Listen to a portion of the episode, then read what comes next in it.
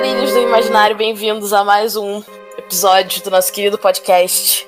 Hoje vamos falar sobre onde publicar. Eu sou Mayara Barros, do Rio de Janeiro. Salve, salve, galerinha. Aqui é Lucas Nange, diretamente de Uberaba, Minas Gerais. Boa noite, galera. Aqui é a Larissa Bajai de São Paulo. Fala, pessoal. Tudo bem com vocês? Sejam bem-vindos a mais esse podcast. Adeval de Andrade, aqui de São Paulo. Então, para começar nosso bate-papo, vamos começar por onde a maioria das pessoas começa, se perguntando o que fazer. A publicação tradicional. Mas, Mayara, o que é a publicação tradicional? Porque hoje eu vim com a voz do quê? Das dúvidas das pessoas. Larissa representando, é isso aí. a publicação tradicional é, no mercado editorial comumente conhecido é aquela publicação que você manda o, o seu manuscrito para a editora, eles vão avaliar o texto, se encaixar com a editora, se a editora achar que tá bom, eles vão entrar em contato, fazer um, con um contrato com você e você vai publicar por aquela editora sem custo. É, Essa é o tradicional. Mas pode com qualquer editora, Mayara? As editoras do formato tradicional quando elas estão com submissões abertas, sim. E faz diferença o gênero literário? Faz. Você tem que olhar o catálogo da editora. Se você quer publicar uma fantasia, mas a editora só publica biografias de, de celebridades, você tá mandando o seu, o seu texto pra editora errada. É que, legalmente, legalmente, não sei se essa palavra existe, acho que não. É o que os leigos chamam de quando a editora paga para você publicar, né? Que é o modelo tradicional. Isso, que é o, o mais sonhado por todos, todas as pessoas que escrevem, é o que todos procuram e ficam bravos. Eu não diria né? todos, mas eu diria com certeza a maioria. Sim. É o sonho, né? Porque significa que seu texto é tido como bom o suficiente para ser publicado e, e apostado, né? Porque a editora vai postar no seu texto, na sua obra, porque acredita que ela vai render o suficiente para recuperar os custos né, de ter feito mesmo tempo lucrar com eles, né? Lucrar com o livro. É, só, a, depois a gente faz um episódio falando sobre tipo, quanto o autor ganha. Mas só para não deixar a galera iludida aí que publicar tradicionalmente não significa que você vai ser um, um escritor rico, milionário, nada disso, tá, gente? O escritor é pobre. então vamos, vamos baixar a bolinha dos sonhos aí pra uma realidade. E o mais interessante é saber que existem outras editoras, né? Porque eu, quando eu comecei a almejar essa carreira de escritor, para mim só existia esse tipo de publicação. Mas eu achei que era uma coisa não tão difícil.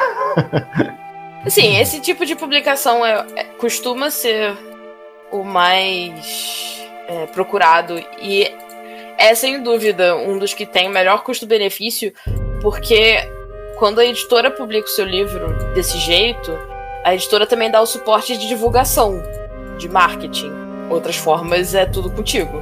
Publicação tradicional nesse sentido também, além de você não, tipo, pagar para publicar, você também tá ganhando esse apoio, teoricamente, da editora. Hoje em dia. Tem uma questão de distribuição mesmo... também, né?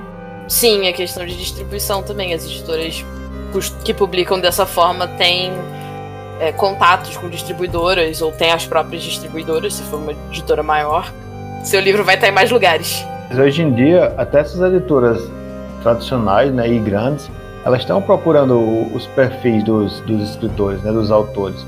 Estão procurando ver se você interage, porque é aquela coisa, quando você quer escrever, hoje em dia as editoras, as tradicionais, o risco fica todo para elas, né, se seu livro não vender. Então, se você já tem uma, alguém que lhe segue, né, que, que vê os seus posts ou, ou tem vídeos no algum canal, eles até isso olham hoje também. Né? Eu acho, eu tenho certeza que sim, mas eu também não sei o quanto isso pesa, que assim, as editoras elas precisam pagar as contas como toda empresa, então obviamente eles vão publicar é, livros que eles sabem que vão vender bastante, mas tem outras coisas que, que não, não funcionam nessa nessa lógica, né? Então eu não, eu não daria certeza, porque eu não conheço tão bem assim. É, eu acho que essa parte pesa.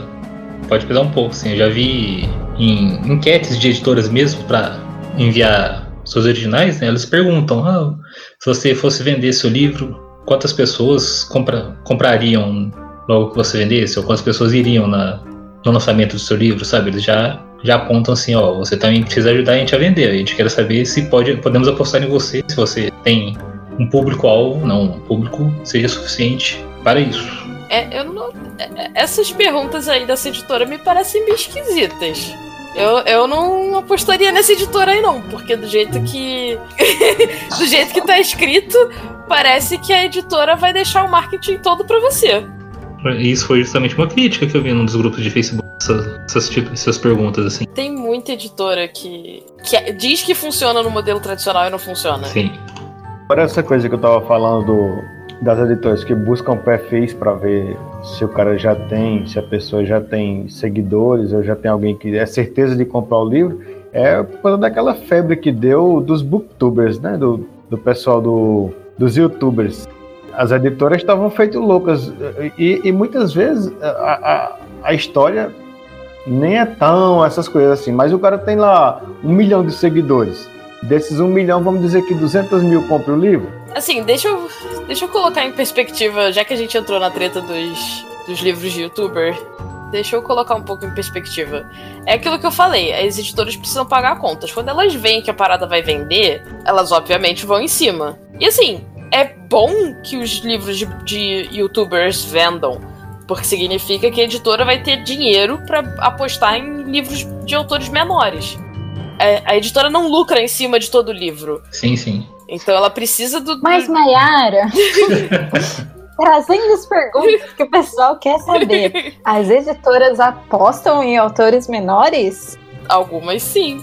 É mais fácil se você tiver um agente literário, e a gente vai falar disso depois. É, eu acho que essa lógica da Mayara explica bem essa aposta. Se a editora não tiver dinheiro pra, um cata... pra pagar as contas, Exatamente, ela não vai comprar mesmo, o incerto. A editora já tem um catálogo tipo, que dá suporte a ela, né? Você sabe, é, vende um livro exatamente. de algum youtuber famoso, vai ter, ah, se eu, se eu tiver prejuízo com um menor, não tem problema. Posso é, um youtuber que vende milhões vai pagar o, o livro do, do, do autor, do, do, autor menor que vende mil. E, e outro caso de youtuber, eu pensei, quando o Adebol falou, eu pensei naquelas parcerias que alguns têm com editoras, até no Instagram também, que recebem livros de editoras para fazer resenhas, para expor. É, isso aí são os booktubers, que são tipo. Ah, tá. é, eles não são necessariamente autores. Tem booktuber que é autor, mas nem todo booktuber é autor. Sim, fazem... É, eles são resenhistas e divulgam, né, para público deles. Então essa parceira é boa pros, pros autores e pra editora. E pra editora, é, exatamente isso. Ter contato com um booktuber ajuda a, a publicação aí, ó, viu? Além dessas editoras tradicionais, também tem as gráficas, que são prestadoras. Gráficas ou prestadores de serviço, porque tem algumas que não são só gráficas, elas prestam um serviço de capa, serviço de diagramação, mas são prestadores de serviço que tem modelos de publicação com ajuda de custo do autor.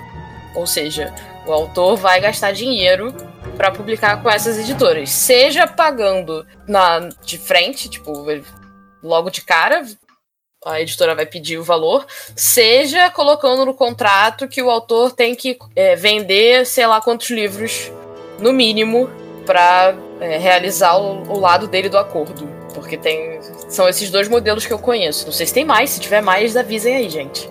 E trazendo mais dúvidas das pessoas essas gráficas, essas prestadoras de serviço também trabalham com a parte de capa? Algumas, como eu falei, têm esse serviço, outras não. É questão de ver e descobrir o que, que elas oferecem e quanto custa, porque tudo tem custo, galera. No caso com as que eu trabalhei e as que eu procurei saber também, todas todas tinham capistas, tinham diagramação, revisão, só que cada isso, cada serviço tinha um, valor né, a ser cobrado. O problema, eu acho que é a questão, assim, eu não sou contra esse tipo de, de publicação, até porque quando você está iniciando, dificilmente uma, uma editora tradicional vai querer apostar no seu livro. É muito difícil, acontece, mas é muito difícil. E a gente tem que começar de algum lugar. Acho que quem está escrevendo precisa começar de algum lugar, quer publicar em algum lugar. O problema é ter dinheiro para conseguir arcar com isso. Eu acho que tem duas questões eu não julgo quem faz isso, até porque eu fiz, o meu prime primeiro livro foi assim, e depois eu descobri que nem revisão a, a editora tinha. Era só a capa e diagramação mesmo. Mas, enfim. Uhum. Bola pra frente. Também tive uns problemas assim. Mas. É aquilo, é questão de, de prestar atenção no contrato.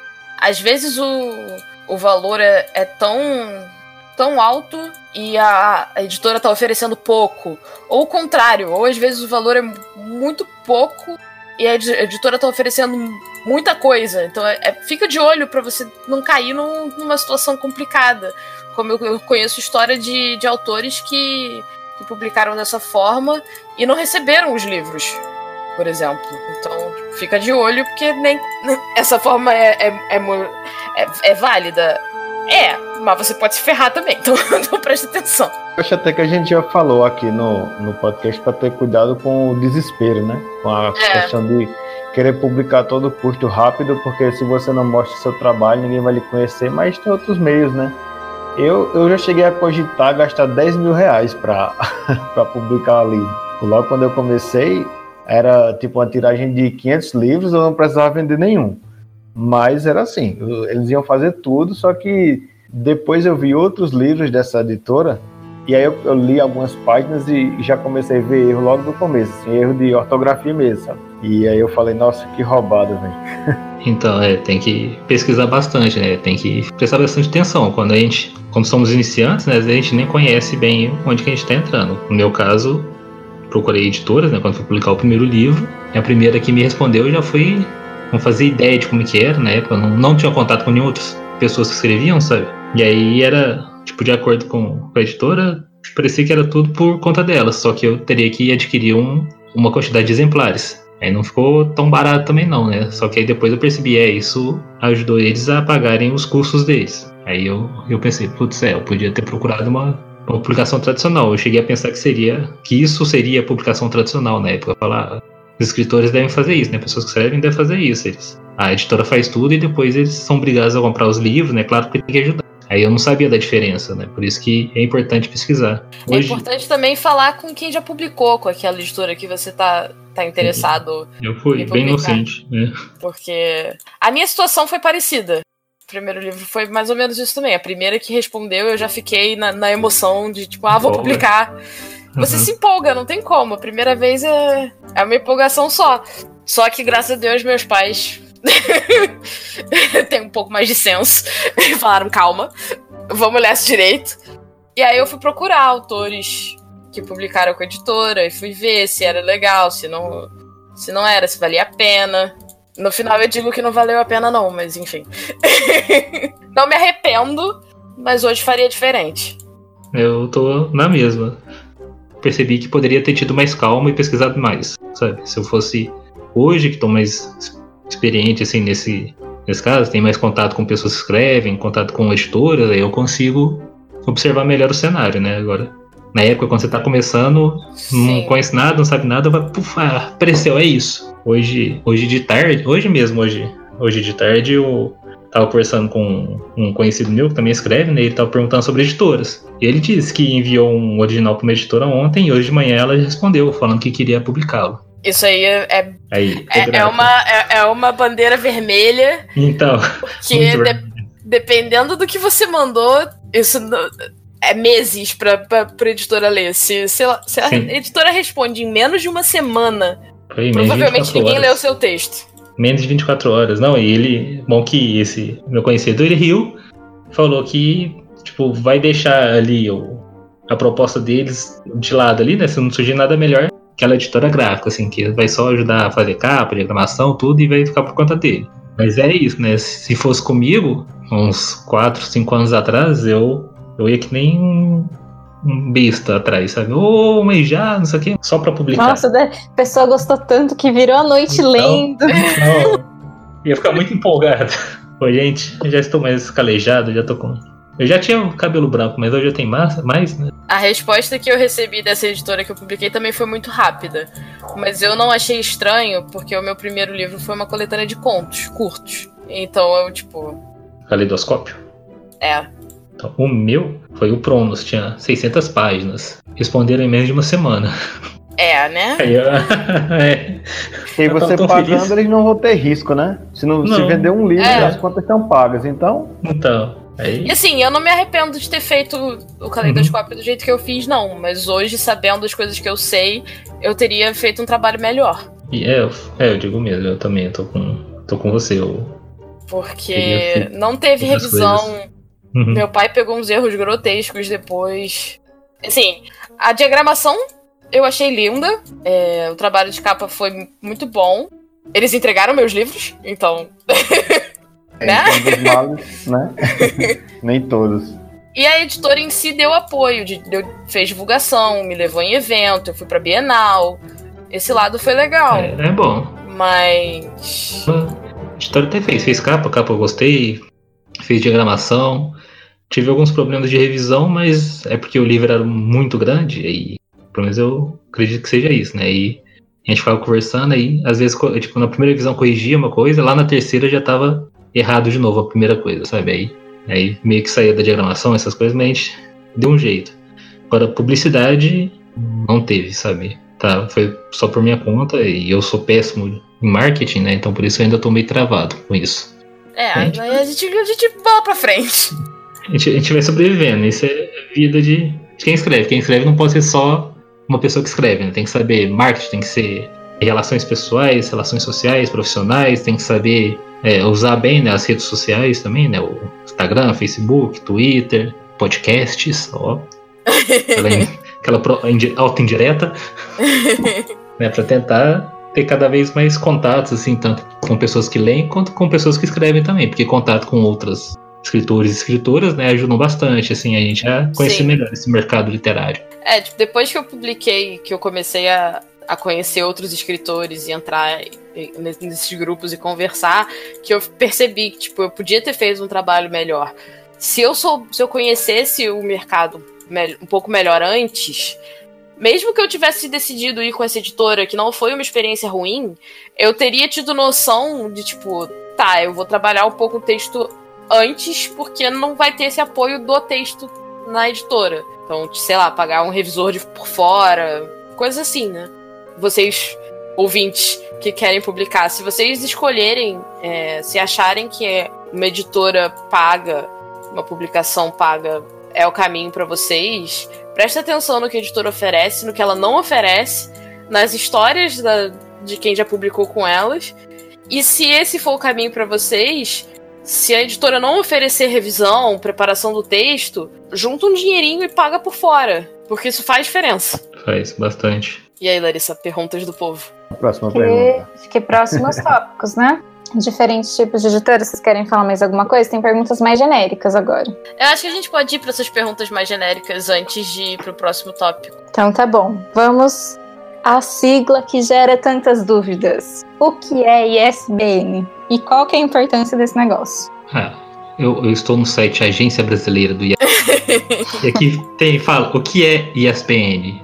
Então, para as pessoas que estão escutando, minha voz não é melhor, mas vamos lá. ISBN é um sistema internacional padronizado que identifica os livros segundo o título, autor, o país editora. Resumindo, é um número né, que pode ser transformado em. vai ser convertido em código de barras, que se você realiza a pesquisa, fica registrado o nome do título, do autor, assim, para você conseguir encontrar o livro de acordo com o ISBN, porque às vezes há obras que têm, têm os autores e autoras têm nomes muito parecidos ou até iguais, por exemplo, meu nome é Lucas Silva, pode ter um milhão de Lucas Silvas espalhados no mundo. Ou o título também, pode ser títulos iguais, né? Títulos ou muito semelhantes, que às vezes você pesquisa um título e encontra outros livros que não eram o que você estava procurando. Aí o ISBN ajuda, justa, é um dos que ajudam a diferenciar esses e não, não cair nesses problemas. O e tem que ISBN fazer? É obrigatório?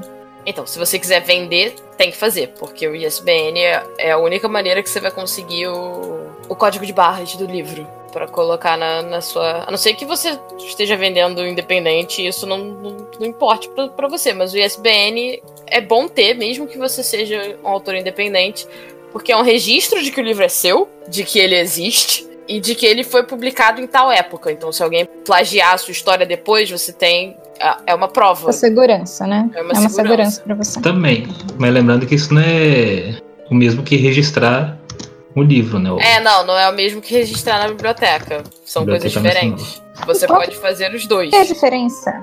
Expliquem para os nossos ouvintes. Qual é a diferença? Como que eu tô abrindo o, o site da biblioteca, mas tá travando. Basicamente, o, o, o ISBN, pelo ISBN pra serve organizar bibliotecas. Isso. É pra organizar em bibliotecas e pra manter a publicação literária mundial meio que organizada num- de uma forma que faça sentido. E facilita as buscas, né? Agora o.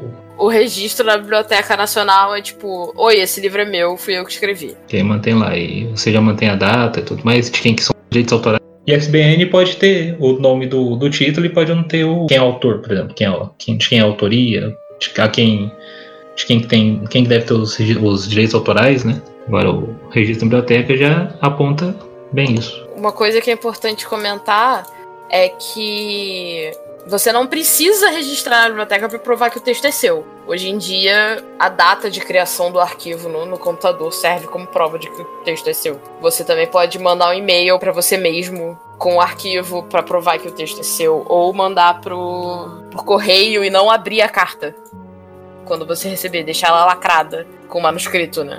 Pra provar que o texto seu. Então tem formas de você se proteger de roubos desse tipo sem registrar na Biblioteca Nacional, mas é sempre bom. Então, Inclusive no documento da Biblioteca Nacional você pode colocar pseudônimo também, né? Se você, pode. você procura, se você publica mais com pseudônimo, você já deixa registrado que o pseudônimo é seu também. E isso traz uma outra pergunta dos ouvintes, que é, é quando você vai publicar como editora, pode colocar pseudônimo? Quando Eu- vai pu- Pode falar. de, de, de- É porque eu ouvi a pergunta.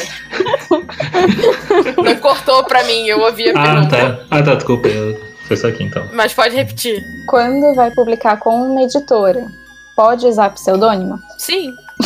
Sim, não, não, a resposta não é complexa. Ok, pergunta respondida.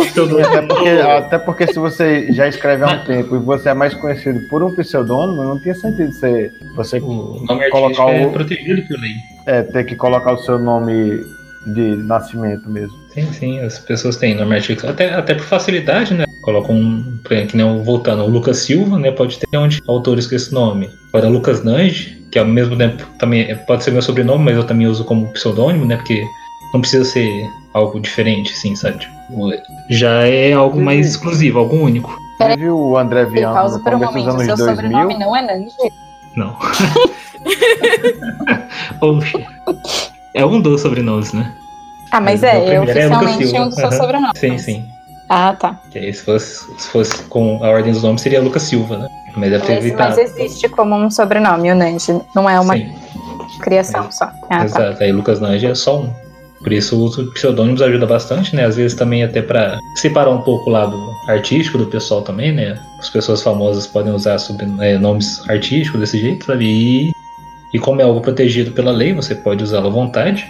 Né? Você tem seu nome protegido, as pessoas não podem usar o seu nome para outros fins que não sejam aqueles que você permite. Muito bem. E. então tá, então próxima pergunta. É, a gente vai falar então provavelmente mais sobre isso numa, num outro podcast com temática específica, mas como que ficam os direitos autorais? Depende da editora. E aí você tem que prestar atenção no contrato. Mas tem que prestar muita atenção no contrato. Porque tem editora que coloca umas cláusulas do tipo: você tá vendendo uma história, mas no contrato tá dizendo que a editora tem o direito de ler tudo que você tudo que você escrever no próximo ano pra saber se ela quer publicar ou não. Então isso significa que tudo que você escrever no próximo ano você não pode mandar pra lugar nenhum, porque a editora tem que ler primeiro e decidir. né? Você fica presa. Então tem vários direitos que você tem que prestar atenção no contrato na hora de assinar, porque as editoras podem colocar umas cláusulas ali de, de pega bobo pra ter mais direito do que você tá achando que tá dando. Eu vou fazer um adendo nisso, não só para livro, fantasia, já que a gente já encostou na- nas outras áreas de trabalho com produção de texto. Então fica a dica, pessoal que quer trabalhar produzindo conteúdo em texto para empresas de forma geral, se atentem a isso nos contratos também. Se o texto continua sendo seu, se o texto vira da empresa, por quanto tempo você tem que garantir que seus textos sejam deles. Então fica esse adendo também. E por quanto tempo depois da publicação você, o texto continua?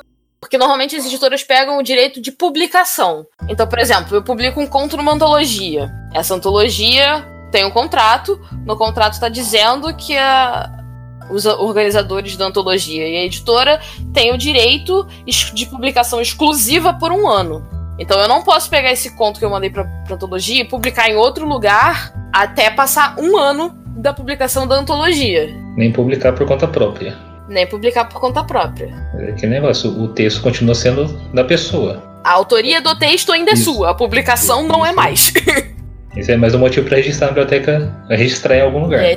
Para mostrar que a autoria é sempre sua, para não ter alguma pessoa usar de má fé e pegar seu texto ou a editora. A autoria é sempre né? sua se a editora não colocar uma parada no contrato que fala que ela tem os direitos autorais. Aí é. Ah, então, é por isso que. Tem que prestar atenção. Aí, aí é até má fé, né? Por isso que é importante. É. Você pode. A, o próprio a, o próprio artista né, pode registrar por, por conta própria suas obras na Biblioteca Nacional. É só entrar no site, lá tem tanto para quem escreve quanto para quem cria músicas né, e outras obras de arte. Não, não é só para literatura.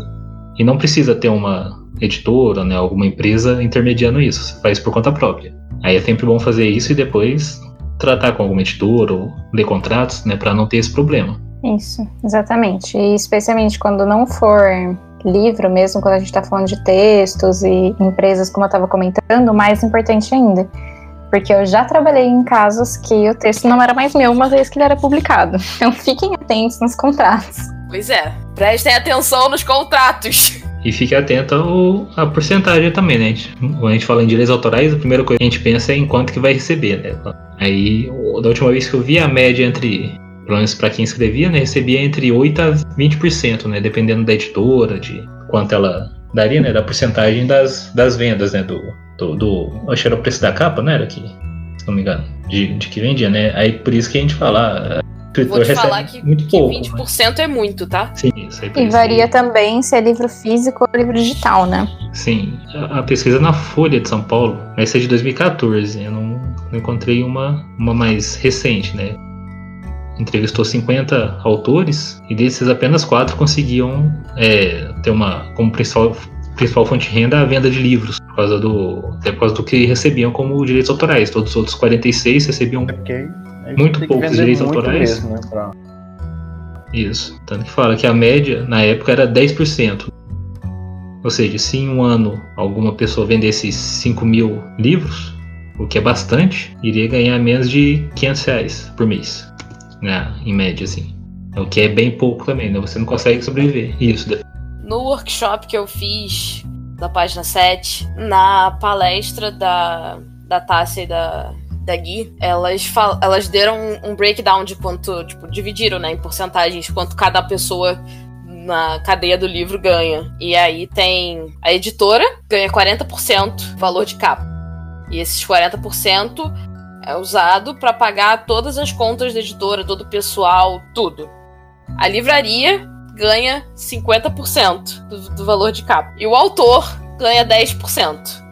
A distribuidora, se a editora precisar contratar uma distribuidora, pode ganhar até 10%. E aí os porcentagens dos outros é ajustado de acordo.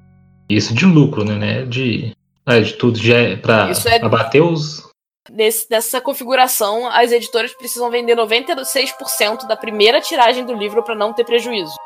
Eu vou emendar isso numa outra pergunta que o pessoal faz, que é se existe tiragem mínima quando você vai fazer uma publicação. Depende do tamanho da editora e de quanto a editora acha que aquele autor vai vender. Porque quanto mais unidades na tiragem, mais barato é a, a unidade. Então você consegue baratear o, o preço final do livro. Porém, quanto maior a tiragem, maior é o custo bruto da, da impressão. Então aí depende de quanto a, a editora acha que o autor vai conseguir vender, de quanto ela está disposta a arriscar nesse, nesse livro e quanto dinheiro ela tem para gastar. A tiragem mínima varia.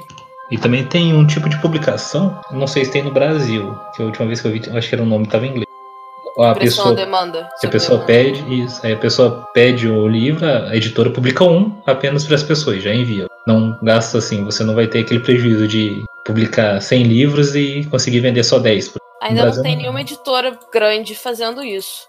Mas tem independente. O Clube dos Autores é impressão sob demanda. É bom que tem menos prejuízo, né? Bem menos prejuízo. E, É, mas o livro fica mais caro também. Sim. Que você imprime um só, você imprime É. só. Já é o, o exemplar. Você imprime um livro só em toda a sua vida, daqui a 200 anos ele vai ser uma cópia rara. Imagina. é o único exemplar do livro um dia já publicado. Mas o que eu ia falar de tiragem, eu acho que a tiragem comum no Brasil é em torno de 500 exemplares a 1000 exemplares para um, pra um livro grande, um livro que a editora acha que vai vender. Perfeito.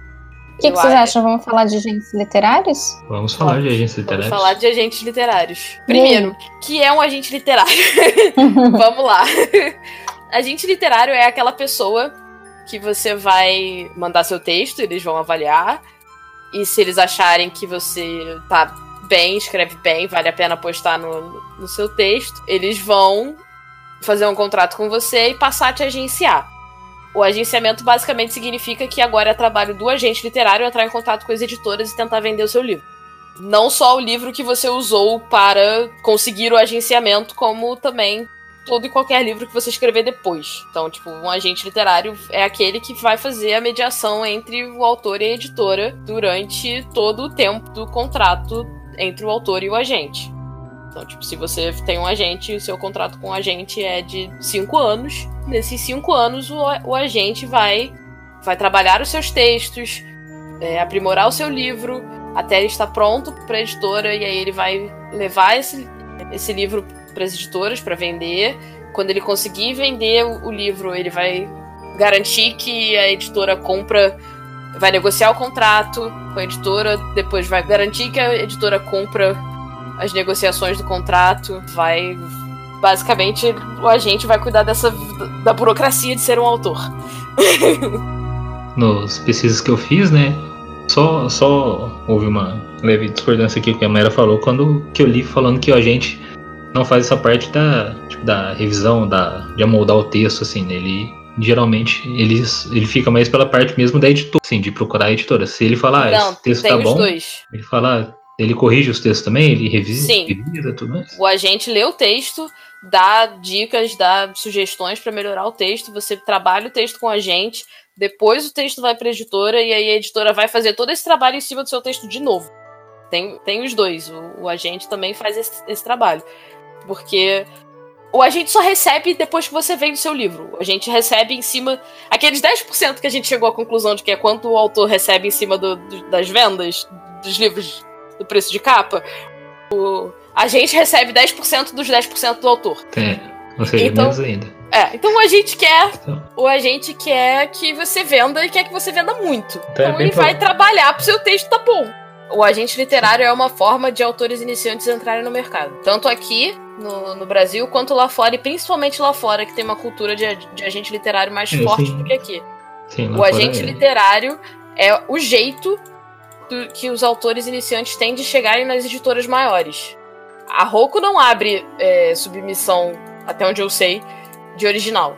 Acho que a Intrínseca nem tem. se- deve estar começando agora a publicar livro nacional. Essas editoras maiores não costumam abrir submissão, elas recebem textos de agentes que têm contato com os editores da, que trabalham lá. Então, o jeito que os autores menores têm de entrar no mercado das editoras grandes é pelo agente. Tem exceções, tá? Sempre tem exceções, mas o caminho usual é por agente. E os agentes não, não se importam se você tem mil seguidores no Twitter ou cem seguidores. Eles se importam com o seu texto. E se você não é um babaca. Tem que fazer a imagem também. Eu né? ia falar essa mesma palavra. Eu ia Hum. falar exatamente se você não é um babaca. Como o Lucas Mas, assim, falou não- antes, né? Você tem também que ter relações sociais, você tem que ser uma pessoa que, É. que tenha profissionalismo, né?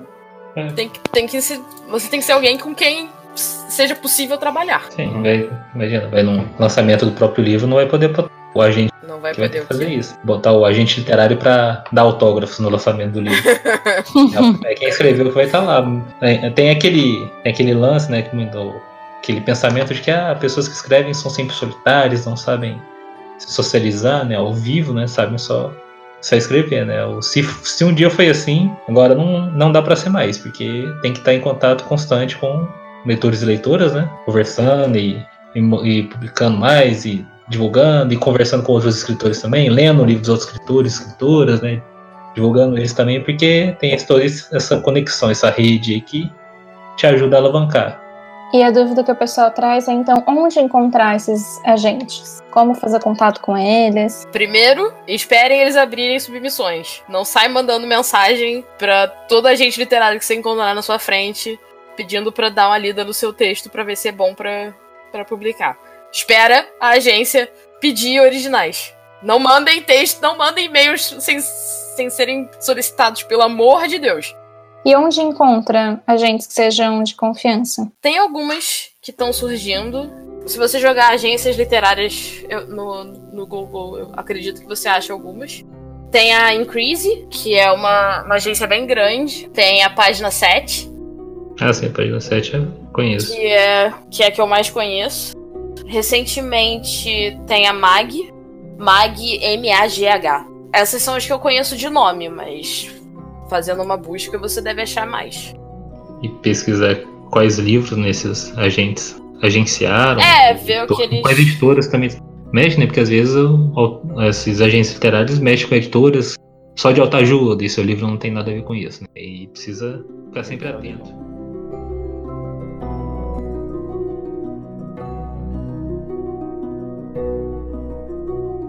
Bora pro Podemos próximo avançar para o próximo tópico. Uhum. Um outro jeito de começar a publicar é com antologias. Várias editoras fazem antologias com é, reunindo autores tanto da editora quanto abrindo é, edital para chamar mais gente. E é um jeito de você se lançar no, no mercado, já ter um continho publicado num cantinho para mostrar para as pessoas, fazer portfólio. Só tem que prestar atenção se paga a inscrição, se paga para se depois que você aceita você tem que pagar para publicar, famosa ajuda de custo. Que adquirir tantos Sim. livros. Você tem que adquirir tantos livros, como é que é a questão do direito autoral. Não é questão que isso tá errado, a questão é do não ser abusivo. Já vi. E é questão vi- de você saber o que você, no que você tá se metendo, né? Sim, já vi editoras, quando você o conto é selecionado, ela tipo 60 reais, aí uns 60 ou 70 reais, com isso você já adquire, já ganha dois exemplares, né? Mais sua publicação e você ainda pode comprar os outros livros com desconto, outros exemplares com desconto. Por outro lado, eu também já vi editoras que cobram 250 reais para ganhar dois exemplares. Você ainda tem que comprar mais exemplares se você quiser, né? E essa discrepância assim já, já pode deixar você com um pé atrás, falar não. Se você ainda mais se você é uma alguém tipo alguém iniciante nesse nesse mundo da escrita, sabe? Esse lance da editora cobrando. A editora cobrou, acho que foi 300 e poucos reais para quem fosse ter o conto publicado, um conto publicado, e ganhava três exemplares. Se você ter seu conto publicado, você nunca teria retorno, né? Se a editora vende as coletâneas, né, elas não repassam dinheiro para os autores, e elas já têm que deixar isso bem claro no contrato. Ao mesmo tempo, elas também falam que o conto é sempre seu, né? Muitas pedem um, ah, eu quero um conto inédito, mas o conto é, é seu. A gente vai publicar aqui, mas se você quiser amanhã publicar no seu site ou em outro livro, fique à vontade. Tá surgindo mais antologias recentemente que pagam o direito autoral. Pagam uma porcentagem e mandam o dinheiro a partir de um, de um certo número mínimo, né? Tipo um valor mínimo. Então vale a pena ficar de olho para saber se, se é que você tá interessado é nesse sentido ou, ou não. O público tem perguntas, Larissa? Nesse tópico, não. Um outro, um outro, um outro fator muito bom da, de participar né, de coletâneas, antologias, né, eu recomendo bastante, porque você passa a conhecer novas pessoas, né? Pessoas que também escrevem, né? Isso ajuda bastante. É uma rede né, de escritores, escritoras, de futuros leitores betas. É, um jeito Pessoas de que te construir apontam. comunidade. Isso, né? Isso foi assim que eu comecei a aprender melhor, né? Como é que funciona essa, esse meio literário, né? Depois que eu publiquei o meu primeiro livro, o Pronos, eu ainda estava, estava entre aspas, sozinho, não conhecia ninguém. Aí uma, acho que a única escritora, assim, uma uma amiga minha que também escrevia, né? Ela que me apresentou, falou, ó, oh, tem uma amiga aqui que vai fazer uma coletânea, você não quer participar? Tudo sim. Aí eu comecei a participar e nisso foi só abrindo o maior leque, assim, de, de escritores, escritores que eu fui conhecendo, sabe? E isso foi, isso ajuda bastante, aprimora a gente bastante, isso nos dá bastante esclarecimentos, né? nos fornece bastante esclarecimentos. E eu acredito que minha, minha escrita com isso ajudou, tipo, melhorou muito, sabe? Eu comecei a escrever, ver o modo de escrita, ver o como lidar com, com quem vai ler meu, minhas obras tudo, e tudo mais, né? De um outro jeito, né? Por isso que às vezes, ah, mas se eu, pra eu publicar esse conto, eu vou ter que pagar aqui 60 reais. Tipo, eu recomendo. Pague, pelo menos quando é, se for, entre aspas, mais barato assim, né? Não sendo 200, 300 reais. E se você tivesse dinheiro para gastar? Isso, isso. Eu recomendo que não só pague, mas, por exemplo, se, se a editora tiver um grupo no Facebook com outros participantes, conversa com esses participantes também, né? Abre toda essa, essa conexão, que ajuda bastante. O Andarilhos surgiu disso, não é? Sim. Uhum. E temos planos para fazer antologias no futuro. Ah, sim. pois Fiquem é. ligados, olha só a oportunidade. Que precisam ser planejados e trabalhados E- com cuidado. Pra sair em 2020, né? Ó, então já pode até fazer jabá aqui, ó, pessoal. Fiquem atentos ao podcast ou entre no nosso atentos, grupo, atentos. na nossa página do Facebook, porque tá vindo bem andarilha e que vai ser bem gostoso de se parti- participar. Fiquem atentos. Algo mais? Vamos pro próximo tópico. Próximo tópico. Revistas literárias. Eu conheço algum, uma que tem uma revista literária online. Então, muito boa. Muito boa. Trabalho Vou até convidá-la.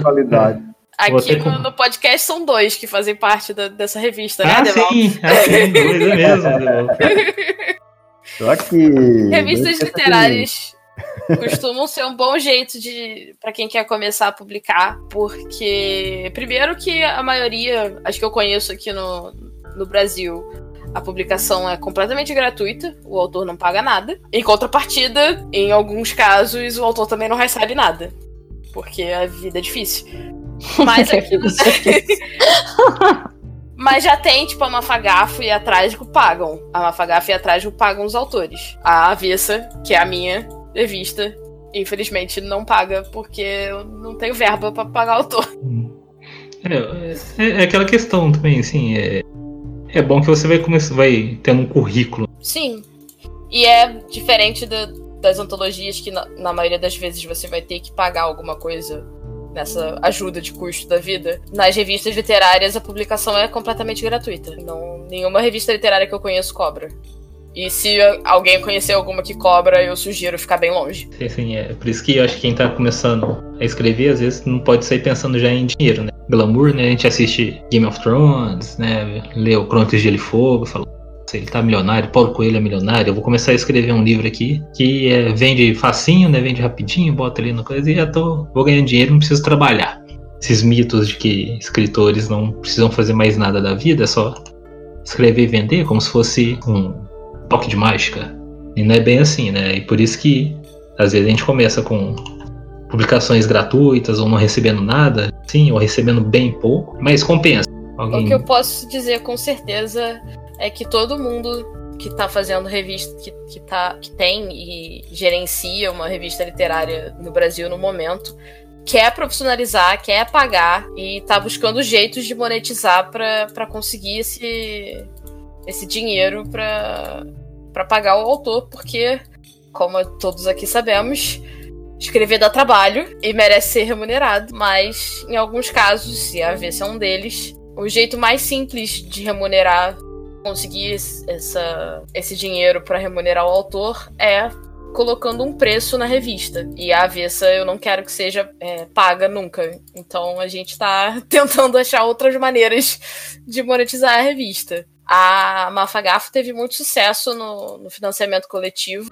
A Trasgo deu uma mudada no, no, modelo que eles usam, mas eles também têm fi financiamento coletivo. A Avessa tá começando o financiamento coletivo agora, eu lancei esse ano, então a gente tá buscando formas de pagar nossos autores. Um dia esse sonho se realiza. E dúvidas do pessoal? Como escolher qual, qual revista entrar em contato? Deve falar com todas? Manda texto pra todo mundo? Como que é?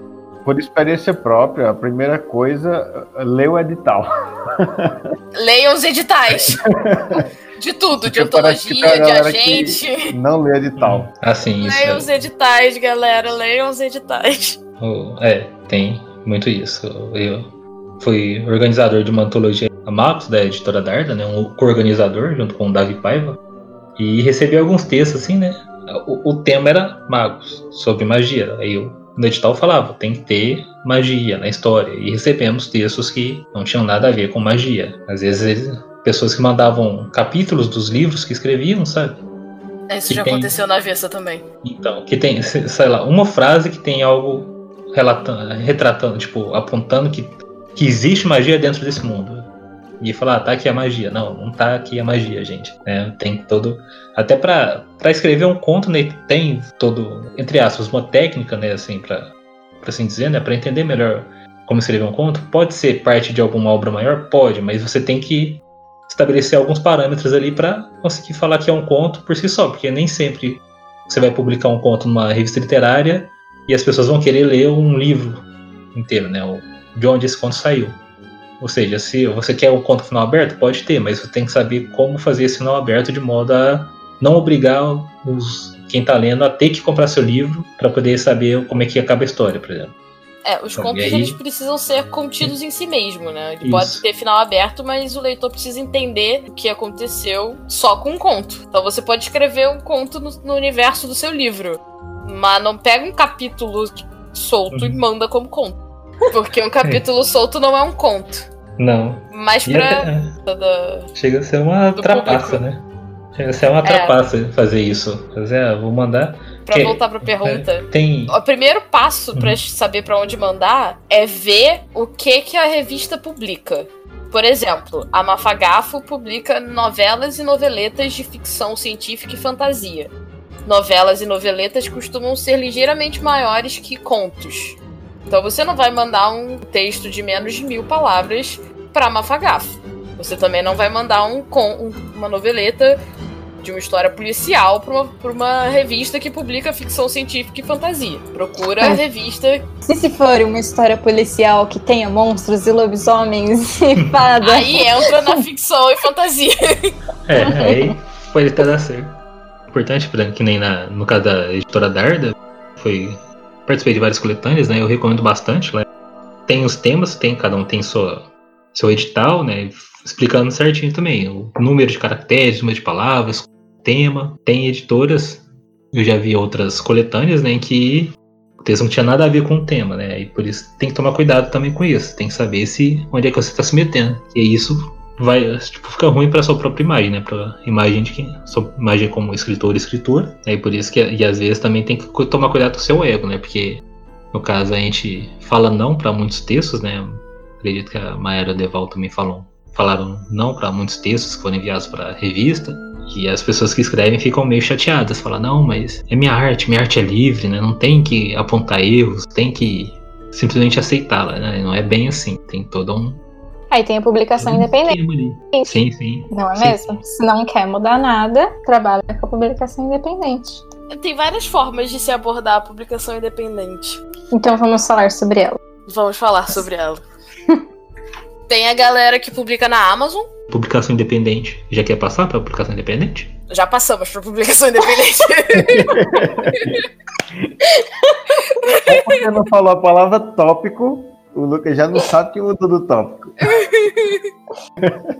Lucas, é, travou o áudio dele. Lucas? Eu acho que tá com delay a internet dele, por isso que aconteceu isso. É. Vocês falaram alguma coisa? Cortou tudo aqui. Vocês ouviram o que eu falei ou Não, eu não falei nada? que a gente mudou de tópico, mas não falou que ia mudar de tópico, você achou que a gente não tinha mudado de tópico. Ah, qual parte que a gente tá? Estamos falando de Publicação. independente. O que, que já falou de publicação independente? A gente ia começar agora. Ah, a gente então. parou, porque você Tá ficou mudo. Fiquei? Ih, Ficou. Foi uns dois minutos falando aqui, então. então vamos passar pra publicação independente. Ei, ai, O ai. cara falou, tem, tem uma galera que publica na Amazon. É, tem a publicação na Amazon, que é relativamente simples. Você formata o documento no, no Word mesmo. O arquivo que você usa para fazer upload na Amazon é o doc normal. Então, formata bonitinho, joga lá. Você vai botar a capa separado, um outro arquivo. E a Amazon vai montar o e-book e botar na, na loja deles. Esse é o jeito Amazon da publicação independente. Tem o Eu clube tenho. dos. Clube dos autores. Clube de autores. É algo assim. É, acho que é, é Clube dos Autores. Que é nacional Clube de Autores. E funciona mais ou menos do mesmo jeito. Você bota lá o, o arquivo, bota a capa. Tem algumas limitações na capa, e é por isso que eu nunca usei o, o clube de autores. E deixa o seu livro lá, e a galera vai lá comprar, e eles vão mandar o livro pra pessoa. É, é, é, nesse caso é livro físico e e- e-book também, no Clube de Autores? Sim, é físico e e-book. Eu sei que na Amazon tem a, a funcionalidade do, do físico também, eu só nunca usei. Mas aqui no Brasil já tem? Sempre teve. Eu conheço bastante gente que usou já. Só que eu acho que é mais escondido e eu nunca tentei usar, porque eu ainda não tenho nada que vale a pena tentar. Então, são só contos curtos. Eu tô feliz com como e-book mesmo. Então, eu ainda não tentei o físico da Amazon. O site da Amazon é bem intuitivo mesmo, para você ir lá, você, você colocar seu preço, o preço que você quer, tem como fazer promoções, você colocar o preço mais baixo para impulsionar as vendas. É bem, bem bacana. O preço é baixo e, e- e tem dois tipos de publicação, né? Tem o pelo. Cadê? Pelo Unlimited. Unlimited. As pessoas vão pagando por leitura. Que elas, É, você recebe por por página lida. isso por Na página. verdade, as pessoas pagam tipo uma mensalidade, né? E você recebe por páginas livres. Isso. E, só que nesse caso, se não me engano, se você já tem essa sua obra publicada em outro lugar, você não pode colocar. Tinha um caso desse, se não me engano. Eu lembro que eu fui publicar uma das minhas e tava com É, essa regra. no, Tanto que eu nem coloquei no. no no Unlimited tem que ser exclusivo, da Exclusivo Amazon, não da pode Amazon. estar em nenhum outro lugar. Isso. E, e tem outro, que é você publica seu, seu e-book, né? Para ser adquirido, comprado sem, por conta própria. Né? Aí você, você define o preço, qual porcentagem que você vai ganhar em cima do preço. Né? E, e, se não me engano, tem dois tipos de porcentagem: tem o 30% e o 70%. Você só co- consegue colocar 70% se seu livro for, pelo menos até, até no dia que eu publiquei, se seu livro for de R$ 5,99 acima. Abaixo, Assim, abaixo é Se você 30%. quiser tipo, colocar R$ 1,99 um conto, aí você só, só vai ganhar 30%.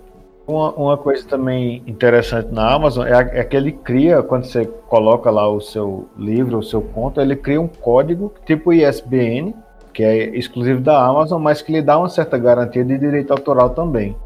O ISBN também funciona só para contos ou só para livros inteiros? Faltou colocar essa pergunta lá atrás. ISBN é pra tudo publicado escrito: e-book, conto, coletânea, todo tipo de, de publicação literária, o ISBN vale. Menos revista, revista ISSN. Perfeito. Então, pessoal, façam o ISBN quando forem publicar, se for pela Amazon. Pra Amazon não precisa. A Amazon tem o próprio registro. É bom ter se você quiser, mas a Amazon tem o próprio registro. E aí, às vezes, não vale a pena passar pela dor de cabeça que é tirar o ISBN. Porque é uma dor de cabeça, eu já tentei. Nunca tentei, mas imagino. Eu já tentei, Nunca tem E aí eu desisti e paguei uma, uma pessoa pra fazer pra mim. Porque é, é muita dor de cabeça. No meu, a biblioteca da cidade faz esse registro. Às vezes, quem está escutando aí tem algum uma obra, quiser ir no seu, na biblioteca da sua cidade, tem um departamento de direitos autorais. Mas o registro do ISBN, Não, sim, eles fazem o processo para registrar. Não tô falando que eles queriam registrar, não. Eles te ajudam, sim, nesse processo para registrar, entendeu? Que eles te, te guiam. é, então E- aí vale a pena olhar as Uhum. bibliotecas. Sim, biblioteca. Usei as bibliotecas, galera. É muito bom. bibliotecas públicas de sua cidade geralmente tem um, um departamento ali de direitos autorais que explicam bem isso. Aí no caso, e no clube de autores não tem o ISBN, eu estou vendo aqui É não, pra publicar no, no clube de autores No você de precisa é. tirar o ISBN. isso. É, assim, que fala que não, não é obrigado a ter para publicar, só que fica por É, mas conta. ao mesmo bom. tempo o clube de autores te dá uma, uma medalhinha se você tiver. Então eu imagino que os livros que não tenham, não são impulsionados pelo, pelo algoritmo. Então tirem o ISBN se vocês forem publicar no clube de autores. Ajuda bastante. É, é, eu acho que a última coisa importante pra falar do- sobre publicação de- independente especificamente é que se você vai publicar de forma independente, separa um dinheiro, paga um capista, paga um revisor, paga um, alguém para dar um, uma lida no, no, texto, ver se tá coerente, dar umas fazer um trabalho de, de edição do texto para melhorar. Vale a pena. Hum. Ajuda! Porque quem publica de forma independente não tem o apoio da editora que nem a publicação tradicional teria. Então, esses custos recaem todos sobre você. Então, se você puder, se você tiver essa disponibilidade, paga um capista, paga revisão. Acho que revisão é, é imprescindível. Mas capa dá para fazer com recurso gratuito. Então, se você tá, tá muito apertado de grana, prioriza o, o revisor. Sim. E ainda assim, tenta aprender um pouco a fazer capa, assim, se você não tem. É conhecimento, porque também capa vem de livro, não adianta negar. Muita gente vai pela capa. Vale a pena investir na capa. Isso, vale bastante. Às vezes fazer uma capa muito feia, bem. aqueles recortes pavorosos, né? Isso afasta as pessoas da leitura, sabe? Se você for hum. fazer a sua capa, dá uma pesquisada no, nas capas do, do gênero que você está tentando publicar, o que, que costuma funcionar melhor, o que, que a galera costuma gostar mais você não fazer uma parada muito aleatória que a galera não vai nem olhar direito, vale a pena pesquisar antes. Das fontes que pode usar, né, para escrever o título. Das fontes da arte, usem. Prestem atenção nos direitos autorais, galera. Não é só livro que tem direito autoral, não. Imagem tem direito autoral, fonte tem direito autoral. Tem muito recurso gratuito por aí. Não precisa roubar de ninguém, não. Não é porque tá na internet que é de graça. Preste atenção na licença. É que a gente pode passar para o último tópico. Bora então. Que é o financiamento coletivo, que é uma outra forma de publicação independente, de certa que forma. ia perguntar. Mas o que é financiamento coletivo? Como assim? Pessoas vão me dar dinheiro, eu não preciso fazer nada? Você precisa fazer o livro e entregar, de preferência. Isso. Mas a ideia do financiamento coletivo é que você, em vez de pagar do seu bolso, você vai virar pra galera e falar: então, eu tenho essa ideia pro livro aqui. Me deem o dinheirinho de vocês, que eu faço o livro, e aí quando ele estiver pronto, eu te envio um exemplar. É mais ou menos assim que funciona financiamento coletivo de livro especificamente. Mas não é só a galera independente que tem usado isso, não. Tem muita gente que pega uma dessas editoras prestadoras de serviço e fazem uma campanha de financiamento coletivo para, além de já garantir a, as vendas mínimas do contrato às vezes, ajuda a pagar os custos da editora. Então tem muita gente que, que quando vai para uma editora de, prestadora de curso, de prestadora de serviços, opta pelo financiamento coletivo para dar uma amenizada nos custos. E se você está começando, quer tentar o financiamento, alguns trejeitos aí de, de marqueteiro, né? De fazer marketing, porque também não adianta só criar e falar, ô gente, me apoia aí que vocês vão ganhar um livro. É, tem que fazer um projeto já, bonitinho. Já compram um livro pronto, né? Por isso que a gente vê muitas vezes as pessoas ganhando, é, servindo brindes. Falar, Sim. Ah, você apoia até 10 reais, você ganha um e-book, né? Você já Tanto vai fazer. Vai fazer financiamento coletivo, dá uma olhada no que já tem, no que foi bem sucedido, Sim. faz a pesquisa de mercado. É, quer dizer, não sai só o livro, né? Por exemplo, depende ah, até 30 reais ganha um livro, um marca-página, não sei o que, sabe? Tem, dá esses agrados assim, né, a quem vai te financiar, né? Porque isso não só ajuda, né, a trazer as pessoas para o seu financiamento coletivo, né, como te, te dá toda uma publicidade maior, né, e te ajuda bastante a fazer esse, essas vendas aí que a gente tanto procura. E aí temos o site de financiamento coletivo, né? Cada um tem. É, tem, tem. Tem vários modelos também. Tem o modelo Flex, que você deixa a campanha lá por um tempo, mas todo o dinheiro que você arrecadar é seu. Tem o tudo ou nada, que você deixa a campanha lá por um tempo, mas você só recebe se o projeto for bem sucedido. É, se, ganha, se atingir a então, meta, né? É, se atingir a meta. Então, se não bater a meta, você não recebe absolutamente nada, o dinheiro volta pra, pra galera que pagou. Tem vários sites. O maior é o Catarse, mas tem benfeitoria, tem. Tem o padrinho. O padrinho não tem, esse, não tem esses modelos, o padrinho é recorrente. Ah, eu também. E aí, é, aí não seria financiamento. É, não eu é também achei, que, também achei que poderia entrar. É que no caso. Tem o, o... caso do padrinho é porque você vai dando dinheiro todo mês, né? Você vai contribuindo um é, pouco todo mês. A parada do financiamento recorrente é que é, é uma mensalidade. É um todo projeto, mês você vai é. dar todo mês você vai dar um dinheirinho pro autor. E aí ele todo mês ele vai te dar um, uma recompensa uhum. de acordo com o dinheiro que você deu para ele. Mas não é para publicação de livros, não é um projeto único, né? É para você apoiar o autor. Para quem tá atrás de publicar um livro, é outro donado ao Flex. E aí é o Catarse, Benfeitoria, tem o Kikante, eu acho que tem uns outros também, mas eu não. não esses são os maiores, eu não, não conheço nenhum outro focado em livro agora. Acho que a gente pode encerrar, né? Obrigada por nos ouvir, andarilhos, e até a próxima. Eu sou Maera Barros, do Rio de Janeiro. Obrigado, galerinha, por estar, estarem conosco mais uma vez. Aqui é Lucas Naid. Valeu, pessoal. Espero que vocês tenham gostado desse formato da gente trazer algumas dúvidas, perguntas comuns. Se tiver faltado alguma coisa, deixe nos comentários para a gente respondendo também. Quem tiver outras informações também compartilha.